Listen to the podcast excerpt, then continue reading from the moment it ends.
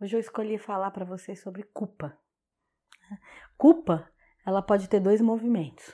Pode existir a culpa interna, aquela que a gente lança sobre a gente mesmo, e a culpa externa, é quando a gente culpa o outro. Mas jamais a culpa entra em nós através do outro. Como é isso? Vou explicar. Então vamos falar primeiro da culpa interna.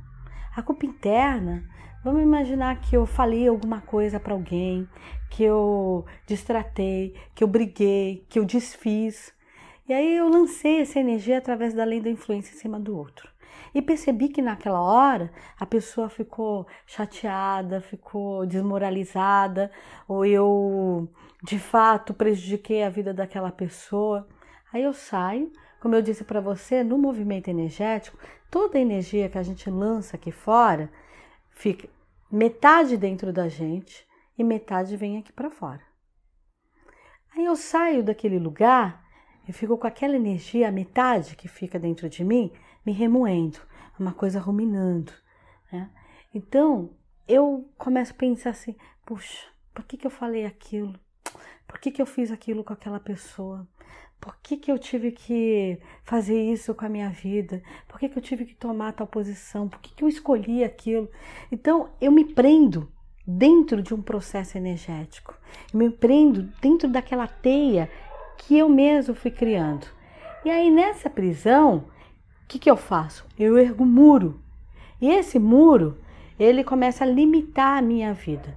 Eu começo a enxergar a vida de forma inferior, limitada, impotente. Eu começo a me sentir insegura de cada passo, de cada movimento da vida. Eu vou sempre nivelando por baixo, eu vou me inferiorizando. Então a culpa ela é péssima, ela é péssima companheira, ela é péssima conselheira, porque ela faz a gente fazer um processo interno de se prender e parar de mandar energia de vitalidade. É como se a gente mandasse uma informação para esse eu espiritual limitar a quantidade de energia. Olha, não manda eh, muita energia de vitalidade aqui para fora não, porque eu não sou confiável. Eu vou aprontar.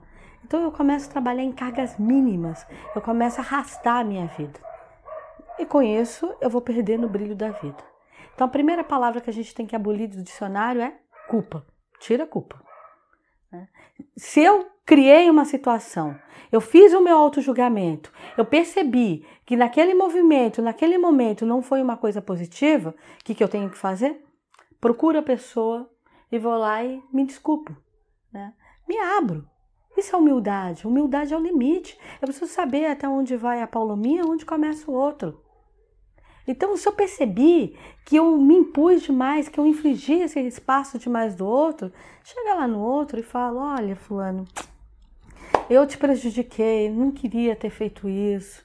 Ou na hora eu estava com raiva. Sei lá, é ser verdadeiro, é abrir o coração.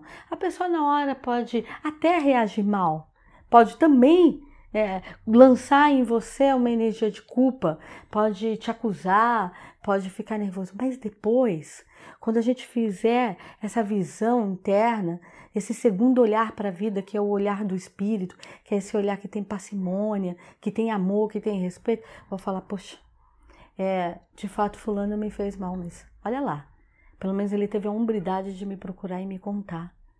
Olha que coisa boa. Não, então acho que eu vou lá, eu vou me reconciliar com Ele.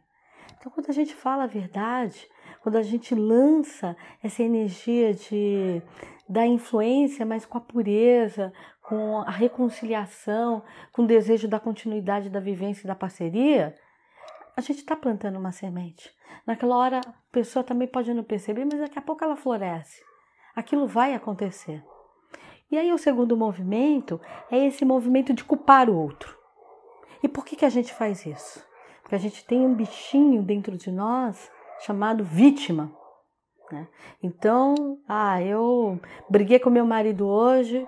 Eu falo, ah, mas eu briguei porque ele é intransigente, porque ele só pensa nele, ele é egocêntrico, é machista, é, ele quer mandar em mim, ele quer fazer isso, ele quer fazer aquilo. Se eu tiver ainda uma boa evolução lá para metade da conversa, eu ainda vou assumir até alguma coisa. Eu falo, ah, mas também Eu acho que eu é, passei dos limites, me impus demais, eu também fui grosseiro, eu também. Eu vou assumir uma parte.